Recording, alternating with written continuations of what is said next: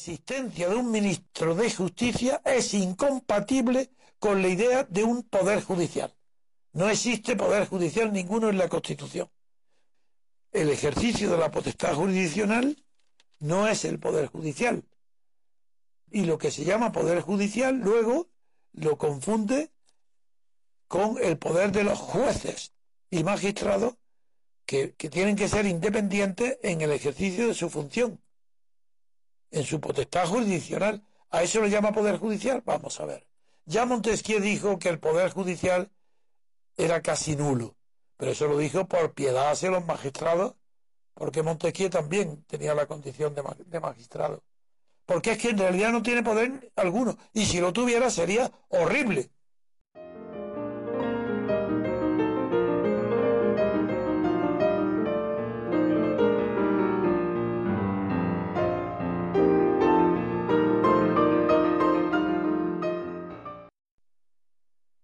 Puede haber independencia en el gobierno de los jueces si no se adquiere con el modo original de constituir el gobierno de los jueces.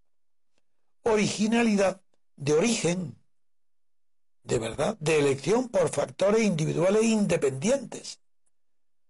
Que ese poder no venga de componendas entre poderes ya constituidos, que es lo que sucede en España la potestad judicial no puede competir en dimensión democrática con los poderes legislativo y ejecutivo.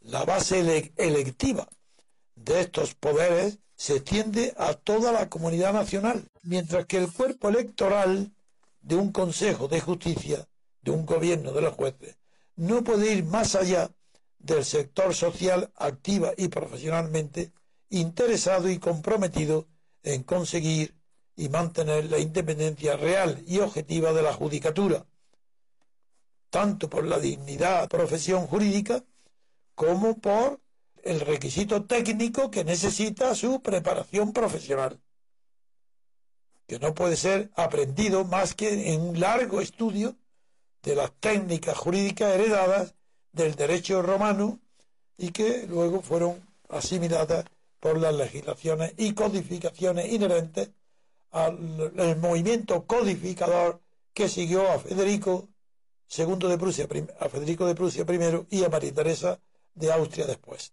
Después fue el código de Napoleón lo que, y luego el, el español que lo imitó. Pero si su dimensión es menos extensa,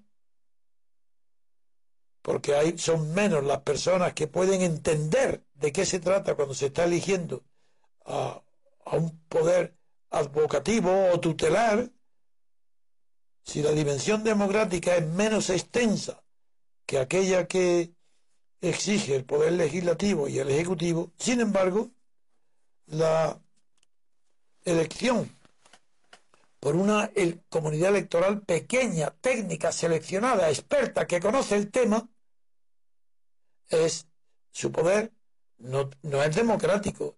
Es democrático, sí, pero no por todos los ciudadanos, sino por aquellos que tienen conocimiento suficiente para elegir lo que ellos creen que sea mejor para el gobierno de su propia profesión. Y ese poder que tiene de elección que tiene el gobierno ya no es de orden democrático intensivo, sino que es más intenso por ser de carácter advocativo o tutelar. Si en el poder legislativo predomina la acción preventiva, en el poder ejecutivo lo que predomina es la acción directa. En cambio, en el judicial lo que prevalece es la acción reflexiva de sí misma. Para ser un juez no basta con ser como un buen detective. El detective investiga hechos y autorías. Y es desde luego un buen precedente, así lo señala Max Weber.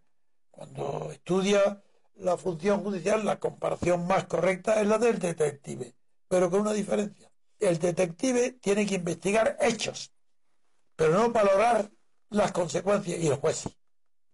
El descubrimiento de un criminal no es lo mismo que el juicio sobre la conducta de un criminal. Esto es fundamental, porque apenas nadie fuera de la carrera judicial reflexiona sobre esta labor tan delicada, más parecida a un sacerdote a un deber que al ejercicio de ningún tipo de poder, porque la independencia no es un poder,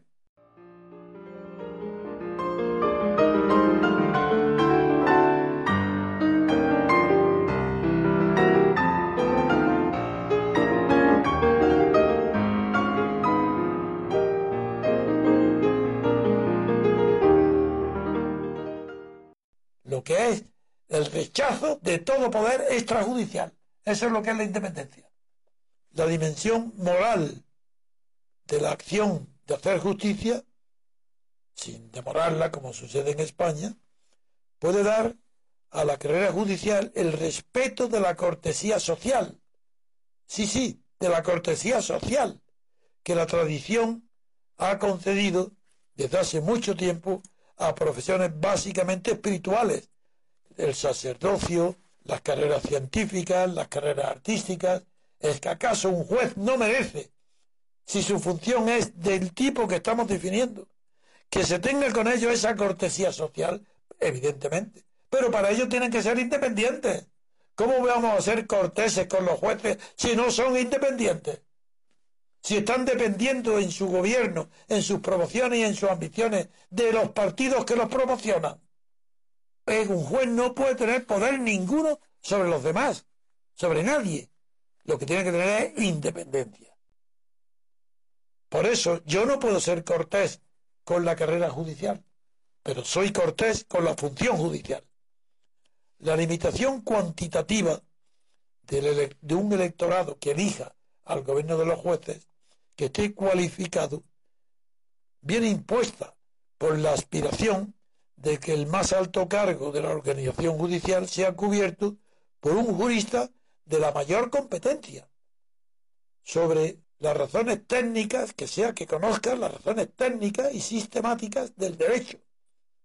Y esto solamente lo saben o lo pueden saber o intuir los profesionales de la justicia legal.